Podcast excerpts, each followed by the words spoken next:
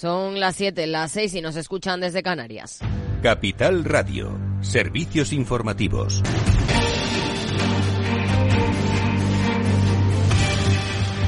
¿Qué tal? Muy buenas tardes. El Banco Central Europeo cumple con los pronósticos y mantiene por tercera vez consecutiva los tipos de interés en el 4,5% ante la perspectiva de que la inflación se ha contenido en la eurozona. Eso sí, asegura la presidenta del organismo, Christine Lagarde, que es muy prematuro hablar de recortes de tipos. Más detalles con Selena Niedbala. Buenas tardes. Sí, Christine Lagarde no ha sorprendido a nadie en su primera cita con los mercados este año, sin cambios en los tipos ni pistas de lo que hará el organismo en sus próximas reuniones. Incluso en Davos, Lagarde fue un poco más explícita en sus planes de política monetaria, dando casi por descartado ningún cambio en los tipos antes de verano. La mandataria dice que habrá que esperar a marzo, su próxima reunión, para ver si los efectos de sus decisiones están siendo los adecuados y advierte de que los precios de la energía y del transporte del comercio pueden ver muy afectados en el corto plazo por el riesgo geopolítico. Los riesgos para la inflación al alza incluyen el aumento de las tensiones geopolíticas, especialmente en Medio Oriente, lo que podría empujar los precios de la energía y del transporte en el corto plazo y obstaculizar el comercio mundial. También ha comentado Lagarde que la relajación en la contracción de la industria manufacturera es una buena señal de recuperación de la economía. Tras esta última decisión, o mejor dicho, indecisión en política, los mercados valoran ahora 50 puntos básicos de los recortes de tipo del organismo hasta junio. Gracias, Elena. El otro dato del día ha sido en Estados Unidos, que ha enterrado los temores a una recesión. El país ha cerrado 2023 con un crecimiento del PIB del 3,1% gracias al aumento del gasto de los consumidores pese a la inflación. Eso sí, el crecimiento se ralentiza en el cuarto trimestre y la economía estadounidense solo crece el 0,8% frente al 1,2% del tercer trimestre. En nuestro país hoy se ha producido la primera reunión de la Mesa de Diálogo Social que aborda la reducción de jornada laboral y en la que sindicatos y empresarios han pedido al Ministerio de Trabajo trabajar de manera bipartita en esta materia, a la vez que se mantienen en paralelo las negociaciones de ambas partes con el Gobierno. Demanda que ha aceptado el Ministerio. Joaquín Pérez Rey, secretario de Estado de Trabajo. El Gobierno, el, Ministerio, acepta este diálogo bipartito, lo estimula. Nos han pedido la necesidad de revisar cómo va a repercutir en cada uno de los sectores de actividad, cómo puede repercutir en la pequeña y mediana empresa o cómo se pueden haber afectados eh, algunos eh, sectores o algunas actividades económicas en concreto. Y la vicepresidenta del Gobierno, María Jesús Montero, recalca en el Congreso de los Diputados que la negociación y aprobación de los presupuestos generales del Estado de 2024 es un asunto prioritario para el Ejecutivo y anuncia que empezará a negociar en febrero con las comunidades autónomas la posibilidad de condonar parte de la deuda que mantienen con el Estado. Les anuncio que vamos a empezar las reuniones con las comunidades autónomas para empezar a tratar esta cuestión de la deuda en el mes de febrero. Como les detallaré, vamos a seguir impulsando medidas para garantizar el uso eficiente y eficaz del gasto público y la modernización de la Administración.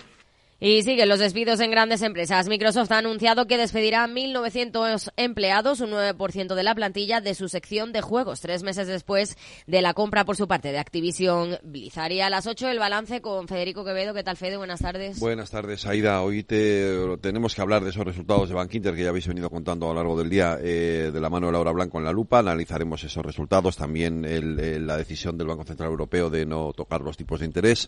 Y hoy tenemos, eh, Rafa, también entrena, en nuestra sección de, con nuestra coach Patricia Guzmán, hablando de las habilidades directivas y nuestra tertulia económica.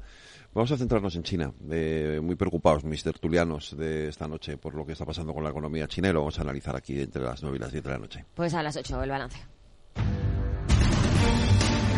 Claves del mercado. El IBEX 35 despide el jueves con recortes del 0,58% en los 9.916 puntos por las caídas de todos los bancos. Sabadell se deja un 3%, el resto entre un 1 y un 2% arrastrados por los fuertes retrocesos de Bankinter del 6% tras publicar sus resultados. El resto de grandes plazas europeas, a excepción de Italia, han cerrado ligeramente al alza. Si miramos a Wall Street, tono positivo, el Dow Jones con subidas del 0,17% en los 37.870 puntos. El S&P 500 también rebota un 0, 0,32% en los 4.884 puntos, mientras que el Nasdaq también sube un 0,29% en los 15.523 puntos. En el mercado de divisas, el par euro-dólar se negocia a 1,0841 unidades. Muy buenas tardes.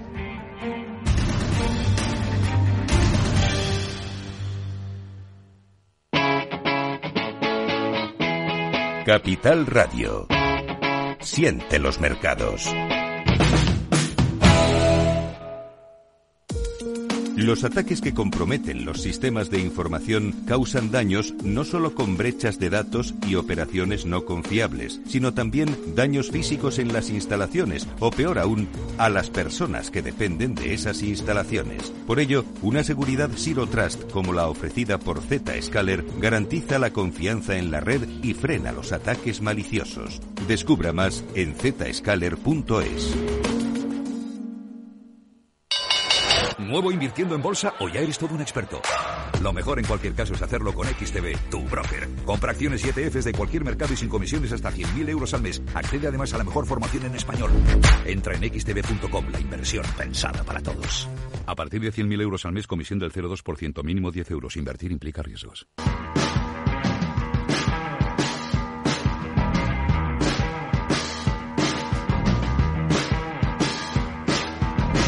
En Capital Radio, After con Eduardo Castillo. Buenas tardes amigos, bienvenidos hoy en el After Work. De esta primera parte nos centramos en los grandes temas que afectan a la Unión Europea y los hablaremos con el eurodiputado Antonio López Isturiz, empezando por el tema que yo creo que conmueve al mundo, el conflicto entre Israel y jamás en Gaza. Bueno, pues de eso hablaremos y muchas otras cosas más en esta primera parte y en la segunda de nuestro mundo digital, también convulso, con Julián de Cabo y Víctor Mariño. Seguro que interesantes lecciones nos vuelven a ofrecer como siempre. Venga, bienvenidos.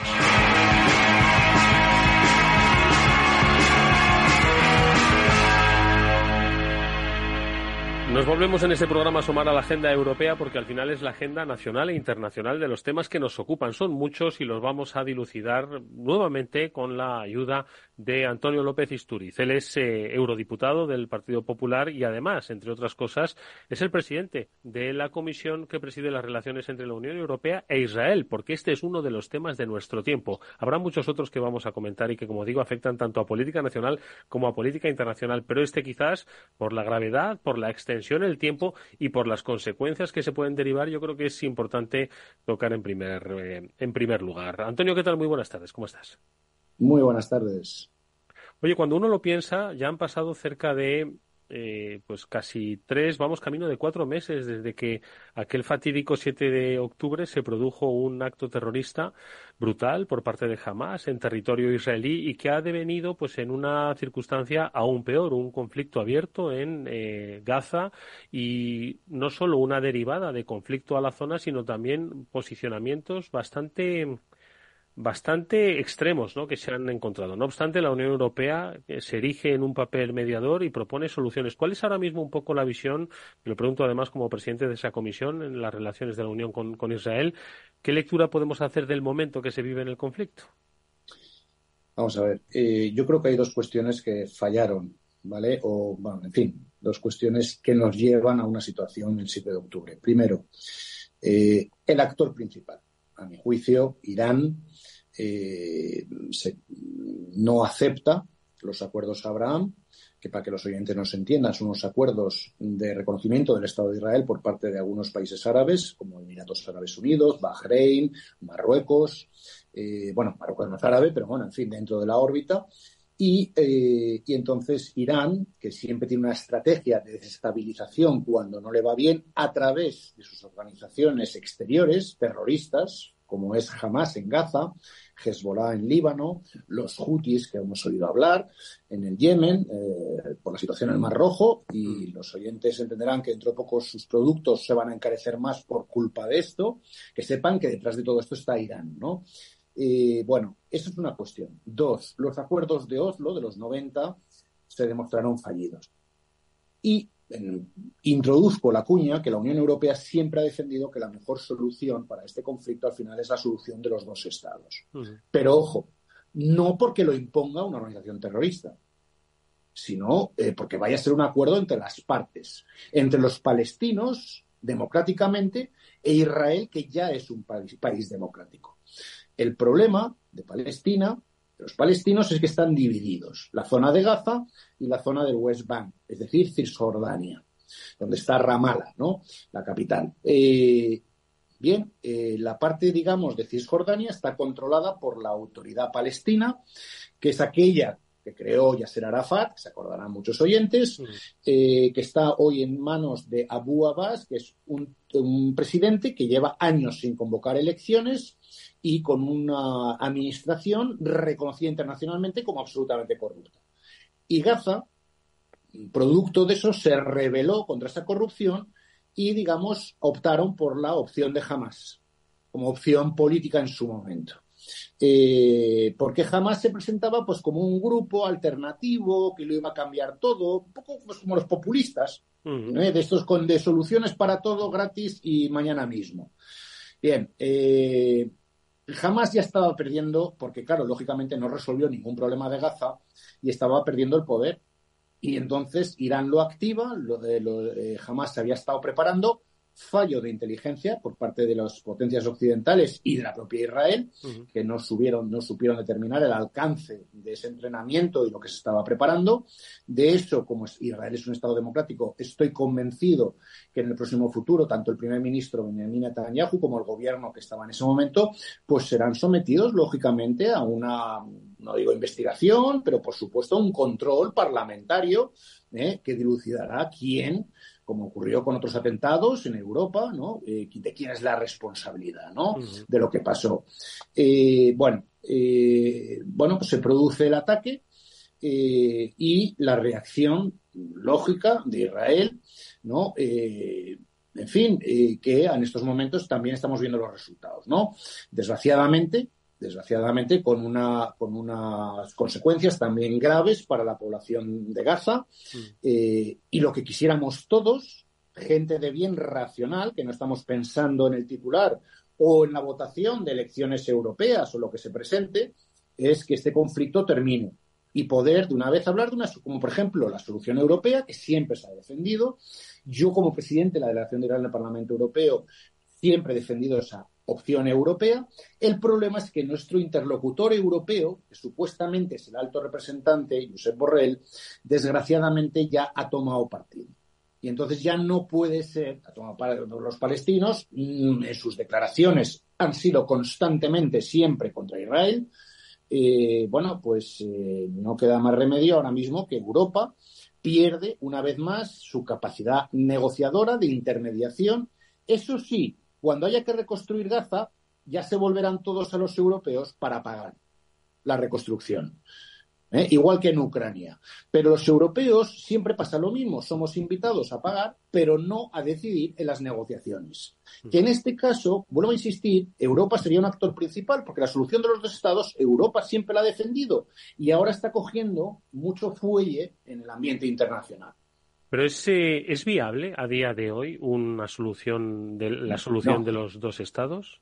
Ahora, ahora, me dices ahora mismo, en el minuto actual, no, porque ahora estamos en una situación en la cual Israel ha respondido a un ataque, mm. estamos en una situación bélica, desgraciadamente, lo que queremos todos es que acabe lo antes posible para poder precisamente sentar las bases de negociación, donde debería estar la Unión Europea, insisto sea que ahora quizás es, eh, eh, obviamente no hay que eh, realizar un primer paso que es el del alto el fuego, el de la asistencia humanitaria y luego el inicio de una serie de conversaciones que en absoluto serían de corto plazo, me da esa sensación.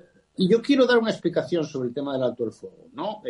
puesto que fui protagonista la semana pasada de una enmienda que condicionó el alto el fuego a dos cuestiones.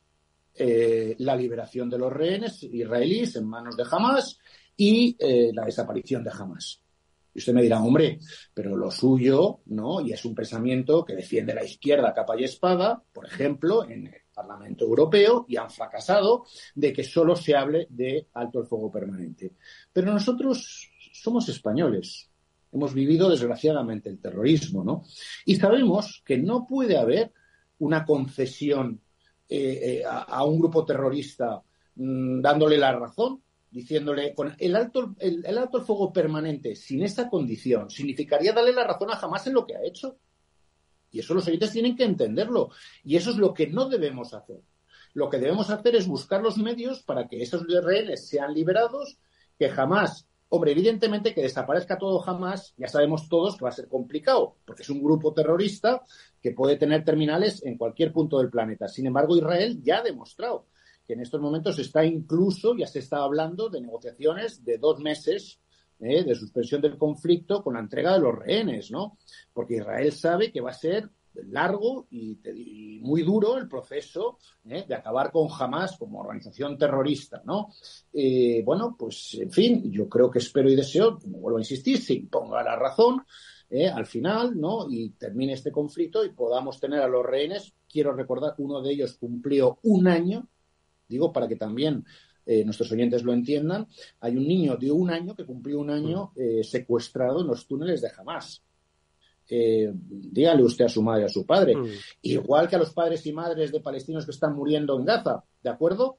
Eh, los que somos, los que estamos pensando en el sufrimiento del pueblo palestino israelí y no en el titular, creemos que esta sería la solución, ¿no? Un alto el fuego, pero siempre sin dar la razón a jamás, todo lo contrario, luchando todos contra este tipo de organizaciones terroristas, ¿no? Y uh, desde nivel también europeo. Porque, como yo dije, como yo dije en mi intervención en el Parlamento Europeo, mucho cuidado. Después de Israel, los siguientes somos los europeos en la estrategia de Irán. Eh, Antonio, comentas que tenemos eh, memoria frágil, se nos olvida, ¿no? Las características de, o las, eh, circunstancias personales que se vivieron, ¿no? En ese atentado terrorista, en ese ataque terrorista del 7 de, de octubre, ese secuestro, ¿no? De, de, niños. Y digo que solo han pasado tres meses desde entonces y la agenda informativa ya, pues, no se acuerda de ese 7 de octubre. Eh, hace ya casi dos años que se produjo otro de los conflictos que también mantiene en vilo a la Unión Europea, que es el de Ucrania, y este parece que también ha desaparecido de la agenda informativa. ¿Cuál es un poquito ahora mismo la situación o la visión europea con respecto al conflicto de Ucrania, que parece que está llegando a puntos de inflexión, pero quizás los oyentes o los ciudadanos europeos no acaban de entender hacia dónde se inflexiona? Vamos a ver, sobre todo pues, sobre el primer punto, ¿no? Hablábamos del tema de, eh, de la... ¿Cómo era el primer punto, perdón? No, estábamos hablando de esa memoria frágil, ¿no? Que hace que se nos olvide el No, no, es que quería decir, la memoria es tan frágil, por ejemplo, en el caso del gobierno sudafricano, que al día siguiente del ataque, el gobierno sudafricano es el que ha puesto la querella ¿no? contra Israel en el tribunal ¿no? Eh, de, de, los derechos humanos, ¿no? De la Haya. Bien, Israel como Estado democrático, pues irá al tribunal a defenderse, ¿no? En un proceso normal. Eh, claro, el problema de este tribunal es que tú no puedes llevar a Hamas, ni a Hezbollah, ni a los Houthis al tribunal de la Haya. Este es el problema. Es muy complicado, ¿no? Eh, en cambio, Israel acudirá a este tribunal y se defenderá y probablemente tendrá la razón, ¿no? En este tribunal. El gobierno de Sudáfrica, que presenta esta querella, al día siguiente de los ataques, al día siguiente de los ataques, 8 de octubre, ya estaba criticando a Israel. O sea que la memoria, por ejemplo, en el caso del gobierno sudafricano, es tan ligera como eso. Eh, en el caso europeo, como se demostró en las negociaciones de resoluciones que hemos tenido en el Parlamento Europeo, la memoria sigue vigente. ¿Vale? Porque las dos resoluciones han sido mm. ecuánimes, han sido equilibradas, eh, denunciando ambas resoluciones, incluida la de hace una semana, los ataques del 7 de octubre y haciéndose eco también de lo que está pasando en Gaza. ¿Ok? Luego me siento orgulloso como pasa, siempre cuando son noticias positivas, desgraciadamente en la prensa y especialmente en la española no salen, pero esa resolución es una resolución de consenso del Parlamento Europeo, ¿eh? donde pues, nos ponemos todos de acuerdo en criticar el ataque de Hamas y también lo que está ocurriendo ahora. ¿Vale? Es decir, eh, yo creo que eso es una, pues una, aproximación europea, ecuánime y neutral, a diferencia de su alto representante o de la mayoría, todos evidentemente, medios de comunicación, que desgraciadamente también toman parte, ¿no? Por un malentendido, es decir, acercamiento, ¿no? De que, bueno, la izquierda europea, pues está de acuerdo con la causa palestina. Oiga, en Israel también hay izquierda, eh, por cierto, y en Israel mm, se defienden como en ningún lado los derechos de homosexuales y, en fin, y LGTBIQ y todo lo que quiera usted. Oiga, váyase usted a Gaza, Cisjordania, siendo homosexual. Ya le digo yo a usted lo que le espera. No cuento a Irán, ¿eh? evidentemente. Pero bueno, esto le pasó a un joven palestino antes de los ataques, creo que fue en el mes de julio, que se fue a la boda, vivía en Tel Aviv, en libertad, eh, este joven homosexual palestino se fue a la boda de su hermana en Gaza y eh, al día siguiente le habían cortado la cabeza. Es decir, eh, en fin, yo creo que los oyentes entenderán perfectamente a lo que nos estamos aquí enfrentando. ¿no? Mm. sobre esta situación de Ucrania, efectivamente se está enquistando el conflicto en el tiempo.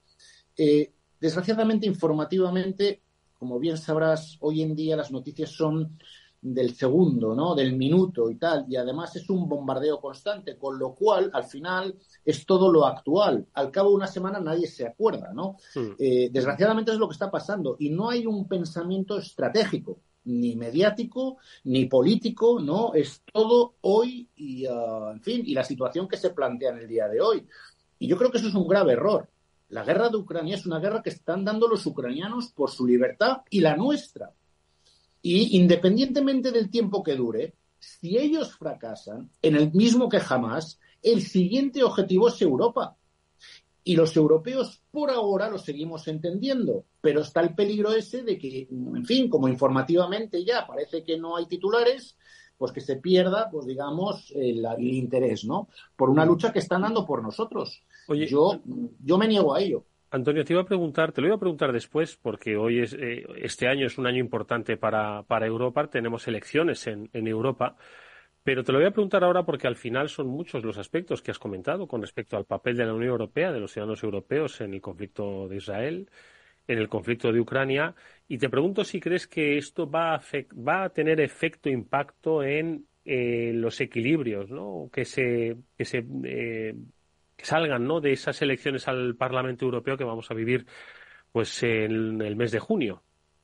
No, no, porque, porque desgraciadamente, y llevo ya cuatro legislaturas viviéndolo y cuatro campañas europeas, desgraciadamente mm, la realidad es que al final lo que se discutirá en esas elecciones europeas, contra mi voluntad, pero es lo que hay, serán temas nacionales. No va a ser la defensa europea, no va a ser la emigración europea será el problema de la inmigración en España, con esta idea ahora ocurrente de darle las competencias de inmigración a Cataluña, ¿no? Eh, que rompe totalmente el consenso europeo. Es decir, pero no se hablará de este consenso europeo, se hablará de, de la Generalitat y por qué tiene las, las competencias, etcétera, etcétera. Será una discusión nacional, desgraciadamente, ya lo adelanto en rigurosa exclusiva. No va a ser sobre temas europeos, más quisiera yo. Y entonces, ¿qué pasa? Que la sociedad española una vez más dirá que no se entera de lo que pasa en Bruselas. Pero claro, somos rehenes de que los titulares y las noticias de esas elecciones serán sobre temas nacionales. Ojalá me equivoque, ojalá me equivoque. En cualquier caso, también la agenda nacional, la que vimos en España, tiene su espacio en Europa. Lo comentamos la última vez que hablamos a propósito de ese pleno en el Parlamento Europeo en el que se iba a dilucidar la posición frente a la ley de amnistía. Parece que sigue todavía, obviamente, ¿no? Eh, un poco eh, bastante presente, ¿no? En, en, digamos, en la política comunitaria, pero no sé hasta qué punto, porque aquí se están produciendo y tú mismo lo has comentado, ¿no? El otro día pues se vivió una delegación de competencias que todavía está por definirse y por escribirse, ¿no? Pero que de alguna forma rompe esa, eh, esa tradición y no solo esa potencial eh, legalidad de que la materia en cuestión de inmigración la gestiona pues directamente el Estado. Yo no sé cómo se está viviendo los avances que se están produciendo eh, con respecto a la amnistía de los de los implicados en el proceso catalán, cómo se está el momento presente ahora mismo, Antonio ¿cuál es un poco ese sentir en Europa? Partiendo de la base de que yo, que llevo años en política europea, soy contrario a que una sociedad europea, un Estado, eh, decida que todo se dirima en Bruselas, cuando el problema lo deberíamos solucionar nosotros. Partamos de esa base. Eh, porque a mí, a mí, en las negociaciones europeas, al final todo eso demuestra debilidad es decir, mm, no podemos estar lavando nuestros tapos sucios en Europa. Hmm. Lo que tenemos que hacer es mm, presentar otra, otra imagen, ¿no? Me explico, fondos europeos. España es un país donde se aplaude a rabiar eh, en una especie para mí de política de rinconete y cortadillo, se aplaude a rabiar que lluevan los millones europeos. Yo tengo una aproximación distinta. Yo creo que se debería aplaudir si España no necesitase esos fondos europeos, porque eso demostraría que nuestro país está funcionando. Y ahora de repente se ve con cierta gracia y alegría que España vuelve a ser país receptor de fondos de cohesión. Eso significa, esos fondos de cohesión volvemos a ser otra vez eh, receptores. ¿Por qué? Porque el país no funciona, porque estamos por debajo del 85% del Producto Interior Bruto Europeo yo creo pues, que, tiene que haber un cambio de mentalidad. Es decir, nosotros estamos para resolver nuestros problemas y luego en Bruselas para sacar nuestra parte lógica y necesaria. Lo que no puede ser es que a Bruselas se convierta también, a veces digo, pues eh, estar todo el día recurriendo a Bruselas, que si Bruselas no dice nada, pues la mala es Bruselas. Hmm. Oiga, no. Es decir, eh, políticamente, por cierto, el comisario europeo Didier Reinders ha asumido esa responsabilidad, dijo que iba a dar su opinión. Vamos a ver, eh, cuidado, estamos entrando a unos meses críticos porque ya estamos prácticamente en un proceso electoral europeo. Pero, bueno, en fin, eh, hubo ese compromiso, ¿no? De que él iba a leer la amnistía, las enmiendas, todo, y que daría su opinión. Y luego está algo de lo que yo me fío más, que es el Tribunal de Justicia Europeo en Luxemburgo, donde en su momento los tribunales españoles, el Tribunal Supremo, podrá dirigirse sobre esta materia, lo cual causará una suspensión ¿no? de la efectividad de esta ley. Y entonces el Tribunal de Justicia Europeo, claro, veo muy complicado que pueda dar la razón a que, a que se amnistíen a señoras y señores que han cometido delitos económicos o delitos calificados de terrorismo. Hmm. Yo no creo que el Tribunal de Justicia Europeo, yo no puedo, evidentemente, hablar por el Tribunal de Justicia Europeo, pero bueno, en su jurisprudencia y en casos anteriores, pues tampoco ha sido muy, digamos, amable con ese tipo de acciones, ¿no? O sea que, bueno, esperar y ver cuál es la, decisión final del Tribunal de Justicia Europeo, ¿no? Porque los, demócratas vamos por el Estado de Derecho, no vamos aquí a golpe de decreto ley sin ser aprobado en el Parlamento, como nos estamos acostumbrando desgraciadamente en, el Parlamento español.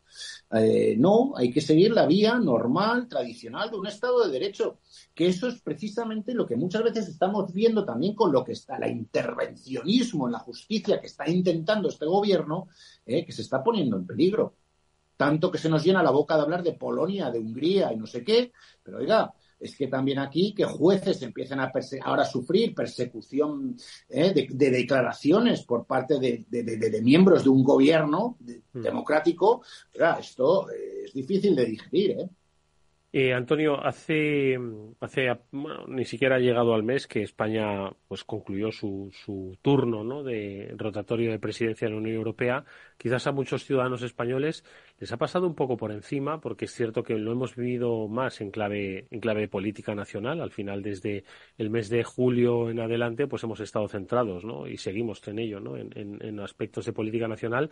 Y da la sensación de que hemos pasado de puntillas. Yo no sé si esto queda en los libros de historia como para recordar el, el semestre que presidimos en 2023. Pues lamentablemente no. Y era una oportunidad de oro. Pero claro, elecciones eh, nacionales, elecciones autonómicas y locales, en fin, un calendario absolutamente absurdo para una presidencia española.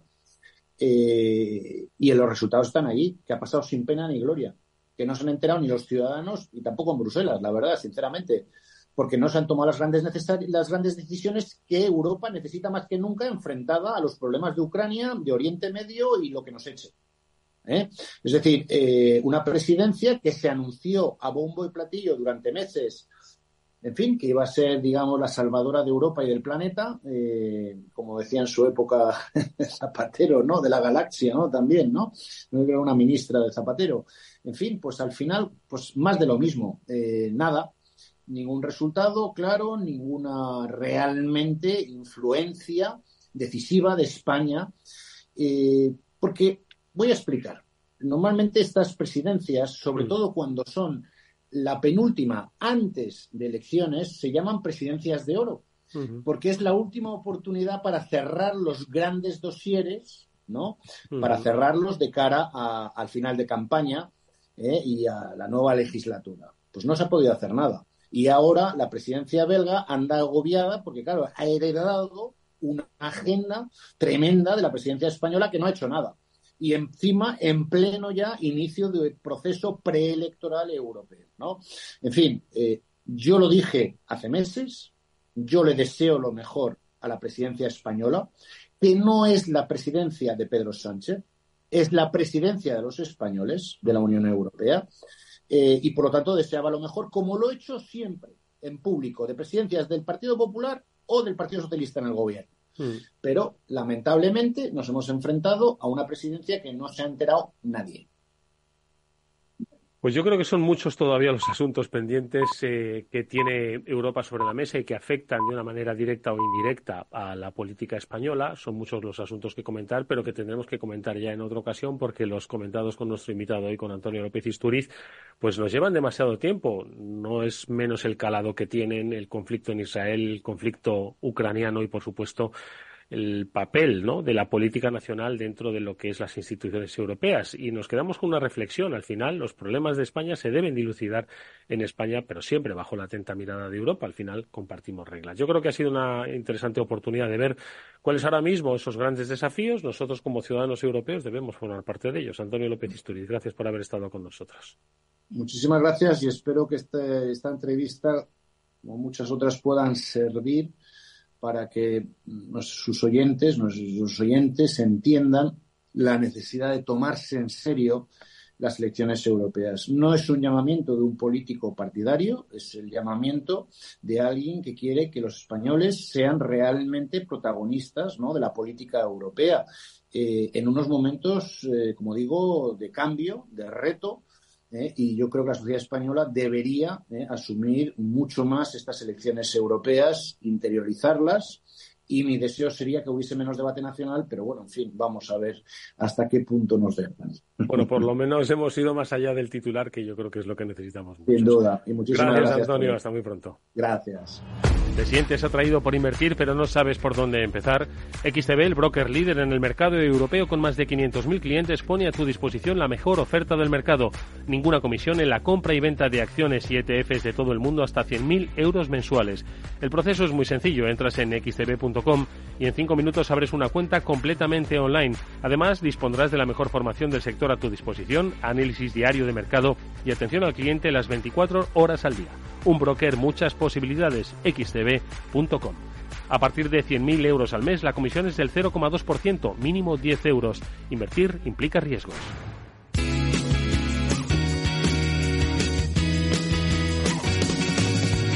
Después del trabajo, After Work, con Eduardo Castillo, Capital Radio.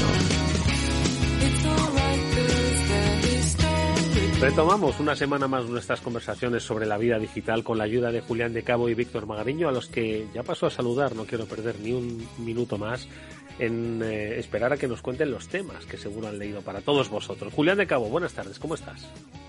Buenas tardes, Eduardo, buenas tardes, Víctor. Pues nada, aquí correteando de un lado para otro, como si trabajara en singular desde hace tres meses. Muy entretenido, pero sin parar un día vamos a tener que contarles largo y tendido a los oyentes las particularidades de esta empresa de la que ya nos han oído hablar y de la que yo creo que dice mucho del talento español y la forma de hacer negocio, ¿no? Siempre se ha quejado mucho en este país de que solo había pymes, de que no había mes, ¿no?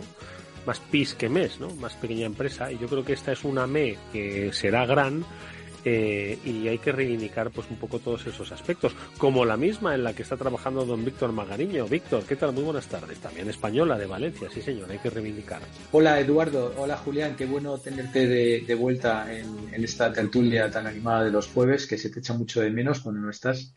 Y sí, efectivamente, estamos intentando defender el, el pabellón español a tope, bien sea en tecnología o realidad aumentada eh, inmersiva, en tiempo real, en fin, esas cosas tan chulas. Oye, estáis en empresas que, que son, son compañías eh, de personas, ¿no? Y la gente que nos escucha lo entenderá. Dice, parece que se ha leído el manual de coaching este Eduardo Castillo. No, son de personas porque al final se valora mucho el talento a la persona y la persona de sus líderes eh, o de quienes ocupan los puestos de responsabilidad tienen pues carisma y sobre todo pues eh, inspiración ¿no? y mm, lo que ocurre es que en muchas empresas eh, se van a enfrentar, no sé si estas, pero es un tema que a mí me llama mucho la atención desde hace mucho tiempo. Hace poco hice una entrevista relativa a comercios con solera en Madrid, negocios con solera, pero que no iban a tener un relevo generacional, que al final, pues sus propietarios poseedores, pues al final querían jubilarse porque debían haber estado trabajando muchos años, pero que no sabían cómo iban a poder darles la continuidad. Y la Comunidad de Madrid puso en marcha, os lo cuento porque me gustó mucho la entrevista, pues un, proyecto pues para ayudarles a encontrar la mejor continuidad posible y que no se perdiesen pues esos negocios que tenían cierta solera. Esto si lo trasladamos al mundo de las pymes o de la empresa familiar, yo creo que es un reto al que se enfrenta, yo supongo que además muchos países europeos, que no sé si habéis oído hablar un poco de este gran reto, el de la gran jubilación, ¿sabes? ¿Y cómo vamos a, afrontar eso? ¿Lo habéis, lo tenéis en el radar eso, Julián Víctor?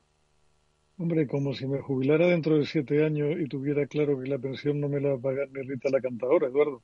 ¿Cómo no voy a tener en cuenta lo de la gran jubilación? ¿Y tú, Víctor? Sí, sí, sobre todo, mira, ayer precisamente hablaba en clase a mis alumnos y les dije, digo, probablemente vas a vivir todos más de 100 años. Digo, lo cual me parece estupendo, que tenéis que pagar la pensión a gente como yo.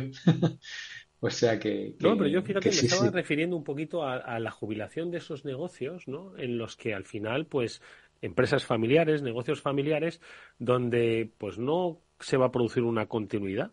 ¿Por qué? Pues porque quizás nos han, eh, nos han vendido la película de que era mejor estudiar una carrera de humanidades que continuar en el negocio familiar. Y este gran reto, pues hay el, tejido empresarial español, yo creo que, que, va a enfrentar este gran reto, sobre todo por una cuestión puramente demográfica y generacional. ¿Qué os parece?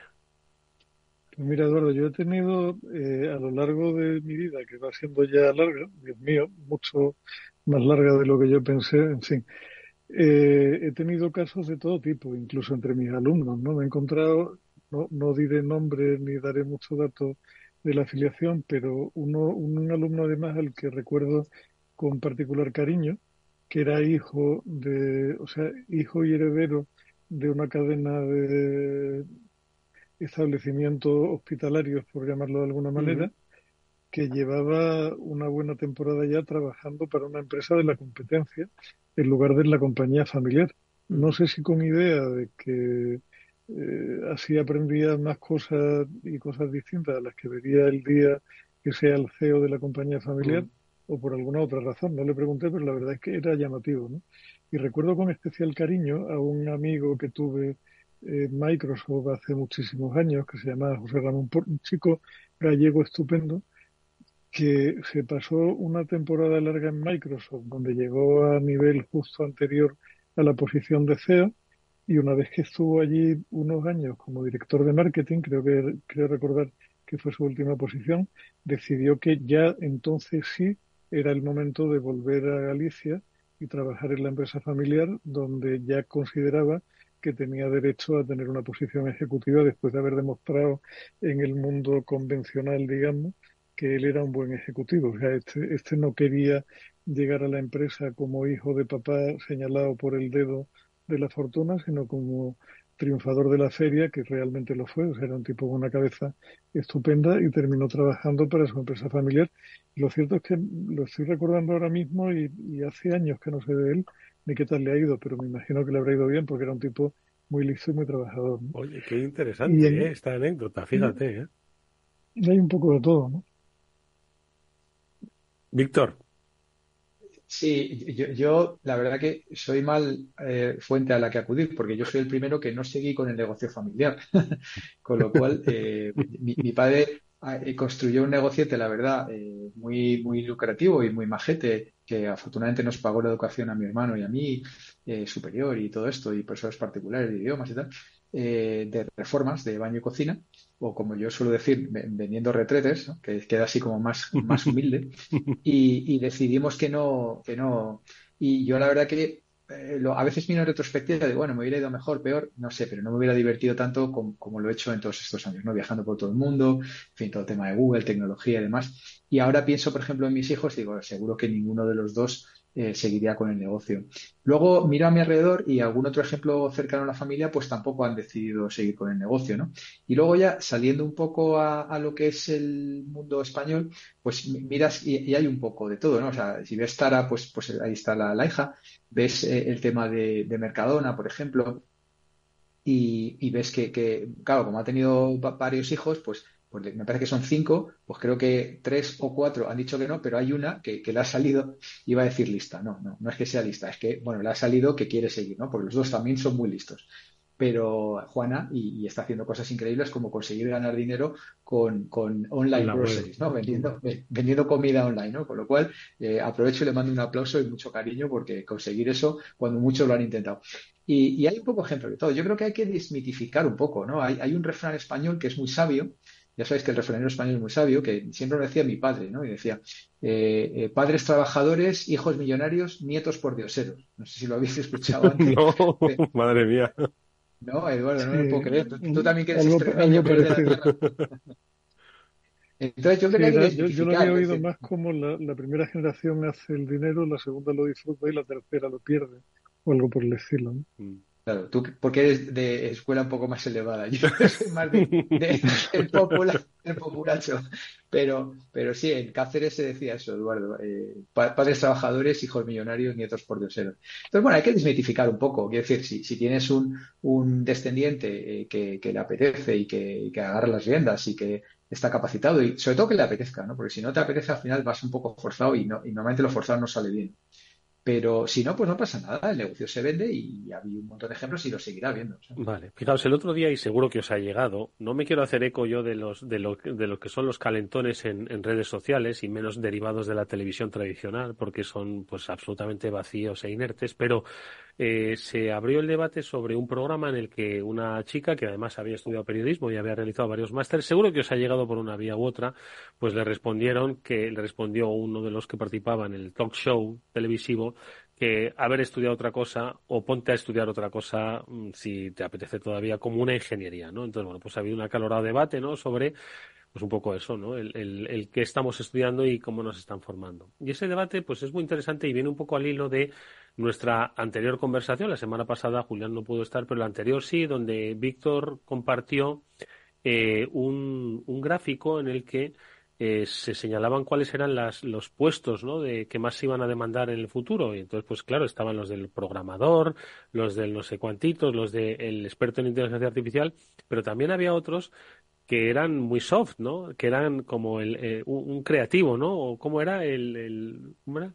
Eh, pensamiento analítico, eh, pensamiento creativo, leadership y social influence, liderazgo e influencia social, eso eran los, digamos, los, los más demandados y que la gente dedicaba menos tiempo. Entonces, ¿qué hacemos? ¿Acabamos con las carreras de humanidades? ¿O, ¿Y nos hacemos todos programadores? ¿O qué hacemos? ¿Qué hacemos? Yo creo que todo lo contrario, Eduardo. Hay una. Vamos a ver, todo lo contrario, quiero decir, no es que no, no se hagan programadores los que quieran hacerse, pero ese, ese apunte que hacía hacer las carreras que tienen que ver con cuidado de personas va a estar ahí mucho tiempo, entre otras cosas porque yo creo que la, la, por la, mezcla de afectividad y habilidad manual que tiene un ser humano va a tardar muchísimo en que una máquina pueda siquiera acercarse a algo remotamente parecido. ¿no?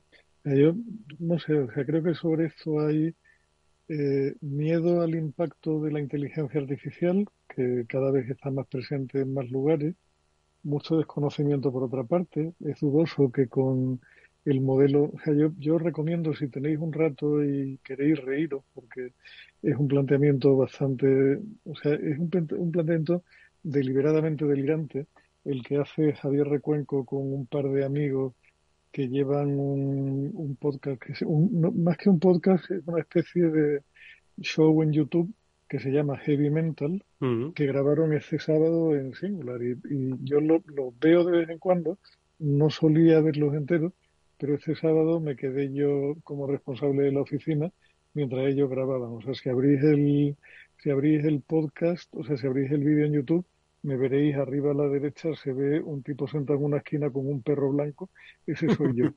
Porque además no podía dejar al perro en casa porque mi mujer se había ido de viaje, total, un desastre. Hicieron una explicación eh, en parte del por qué se habían montado lo que se había montado en OpenAI en torno a la salida de, de Alman y la vuelta y tal y cual. por un lado, con un análisis de tendencias en telenovela latinoamericana que te puedes partir el pecho de risa con la mezcla de cosas que hicieron, pero porque además mezclaron un análisis de lo más riguroso en torno a lo que había pasado en OpenAI y al estado del arte de la inteligencia artificial, con también el estado del arte de la telenovela, que te, te hacen caer en cosas que, bueno, tú que eres profesor de periodismo probablemente tengan más presente, pero yo me quedé un tanto ojiplático con algunas de las cosas que dijeron, que además tenían bastante sentido, ¿no? Y ese fue mi arranque de la semana. Ya, ya no sé si fue el final de la semana pasada o el principio de esta, pero así ando Víctor, creatividad versus eh, la zona dura de la programación y la inteligencia artificial. Bueno, Eduardo, aquí lo tienes muy sesgado porque estás hablando con dos licenciados en Derecho, tremendamente humanistas y profesores de marketing y tal. Entonces, yo creo que Y firmes creyentes en la tecnología transformacional. pero sí que. Claro. Yo precisamente hoy, hoy, hoy traía toda la intención de hablar de inteligencia artificial generativa y de lo que está pasando en China pero casi, casi, no sé si me da tiempo porque es un poco largo. No, fíjate, eso además también pega un poco con ese gráfico que nos, eh, nos compartía Julián sobre cuáles iban a ser, pues, los, los, eh, las tendencias de consumo, ¿no? En 2024 eh, y clarísimamente por encima estaba, estaba la inteligencia artificial generativa, ¿no, Julián? Sí, es curioso el, el apunte de Víctor porque tengo en el curso que empecé en el IE el otro día, tengo un alumno chino muy divertido y muy gracioso que habla un español prácticamente perfecto. El tipo habla, vamos, ya quisiera yo no, no hablar chino, sino hablar inglés con la precisión con la que este tipo habla el español, ¿no?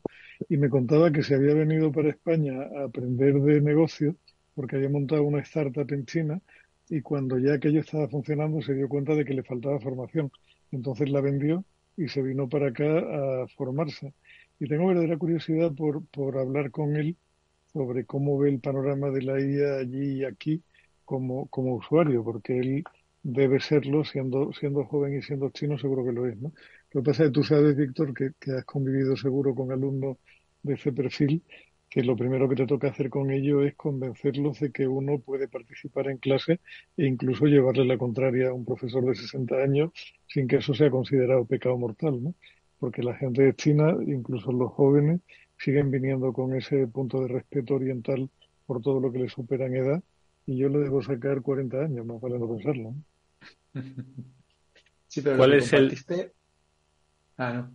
Le iba a comentar que lo que compartió Julián me parece muy interesante, no solamente porque la, está top, o sea, está arriba del todo del gráfico de interés del consumidor, la inteligencia artificial generativa, sino porque es que el año pasado no existía. y de repente claro, es que se ha comido curioso, todo.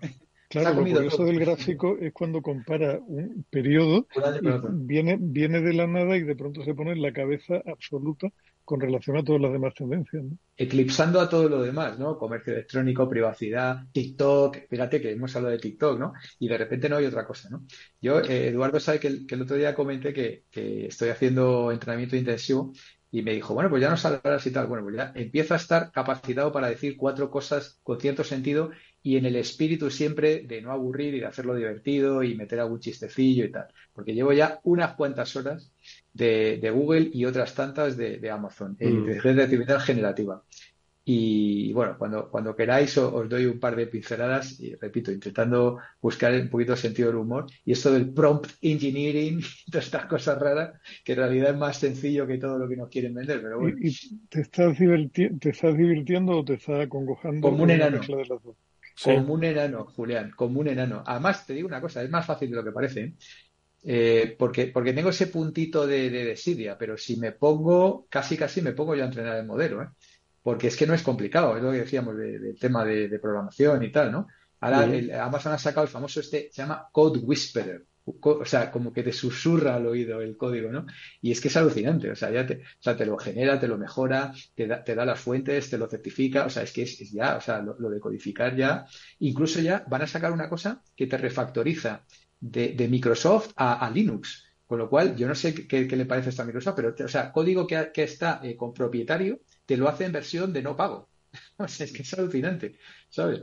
Eh, pero bueno, hay, por ahí, o sea, yo de vez en cuando te partes de risa. El otro día una conversación con, con José Luis, con mi, con mi jefe, que sigue siendo el más friki de los frikis y le siguen encantando todo este tipo de cosas, se tronchaba de risa pensando que dice, mira tía, igual resulta que la inteligencia artificial termina por ser la única manera de limpiar tantísima línea de COBOL como queda todavía en los sistemas bancarios, ¿no?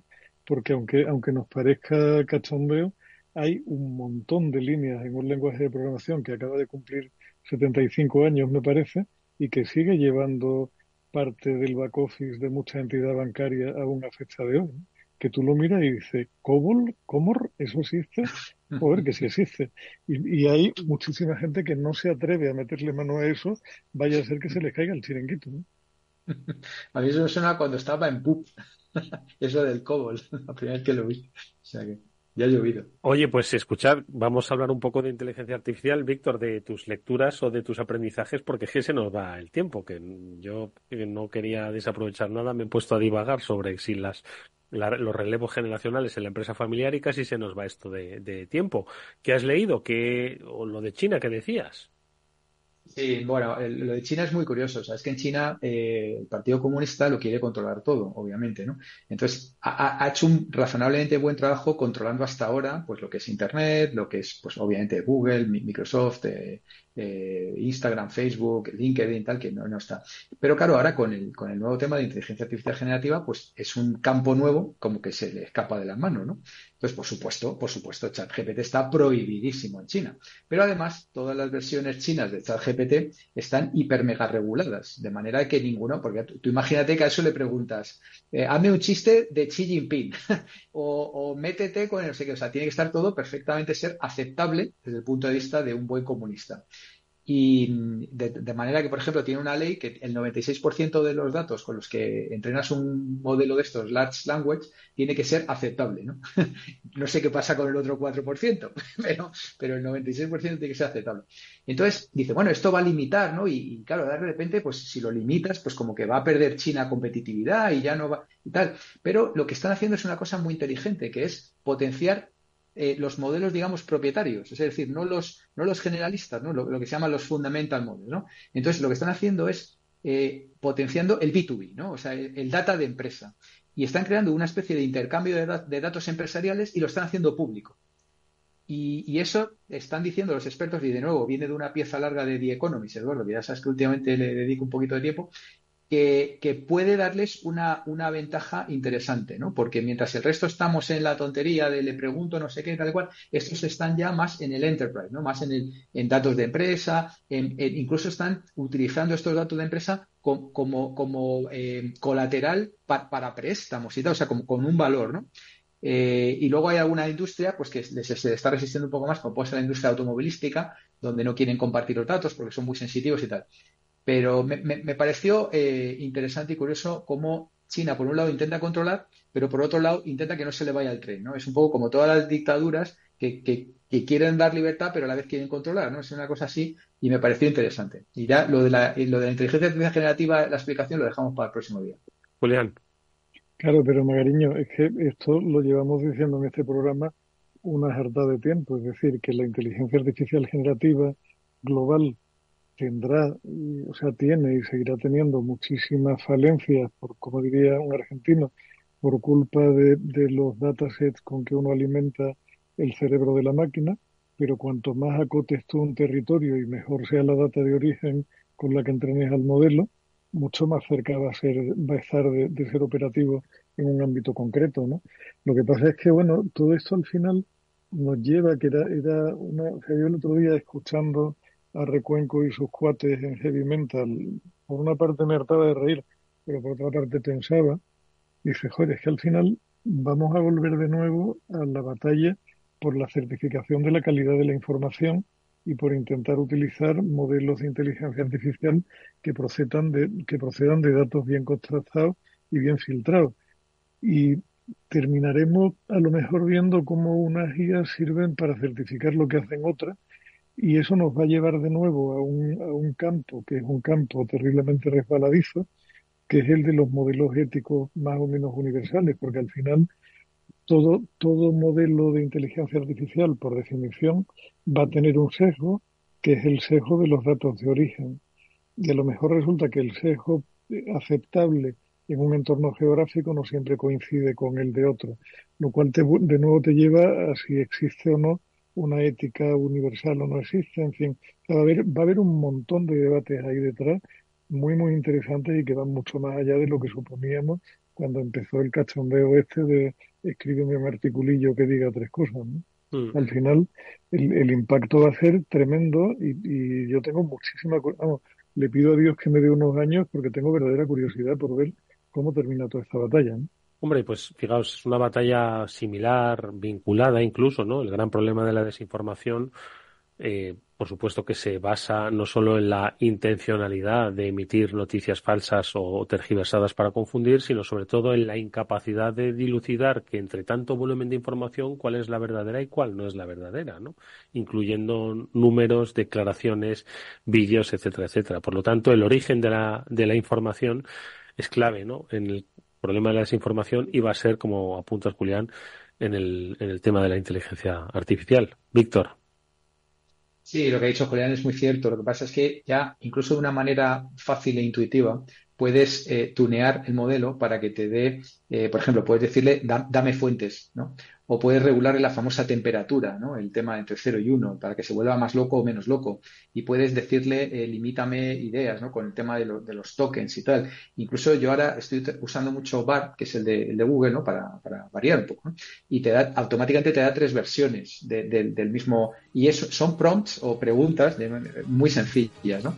Entonces, eh, es una cantidad tan ingente de, data que, bueno, el sesgo puede estar un poquito diluido, ¿no? Víctor Magariño, Julián de Cabo, como siempre ha sido un placer escucharos. Muchísimas gracias. Un gusto como siempre, querido. Que descanséis. Y nosotros nos vemos el lunes que volverá el Afterwork en la sintonía de Capital Radio. Volverá como siempre nuestro programa de ciberseguridad. Allí os convocamos a todos. Hasta entonces, cuidaros mucho.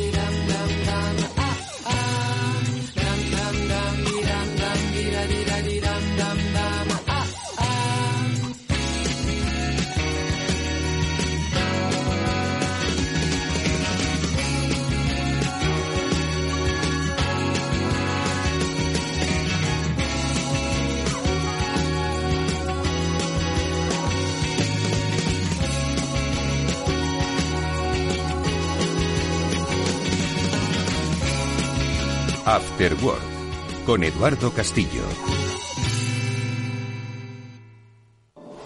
La economía vuelve a El Balance con renovada presencia. La tertulia económica más simpática, entretenida y con los profesionales mejor preparados de la radio española llega todos los jueves a los micrófonos de El Balance a las 9 de la noche. Aquí, en Capital Radio. ¿Qué es ir más allá?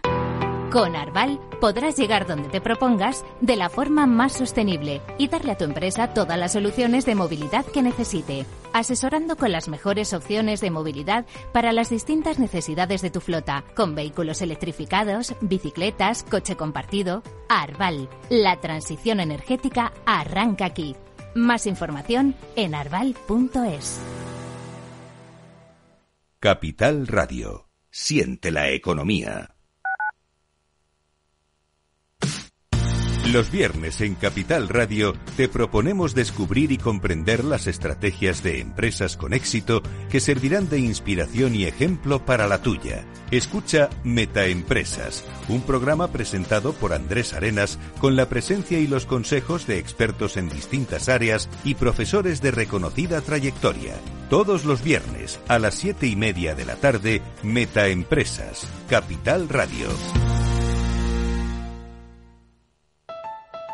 Escucha cada jueves, a partir de las 11 de la noche, en Líderes Globales, las entrevistas que Raúl Castro nos trae desde Florida. Personas inspiradoras de habla hispana que han destacado en sus actividades más allá de nuestras fronteras y que nos dejan sus enseñanzas y aprendizajes desde el punto de vista más personal. Líderes Globales, con Raúl Castro, en Capital Radio.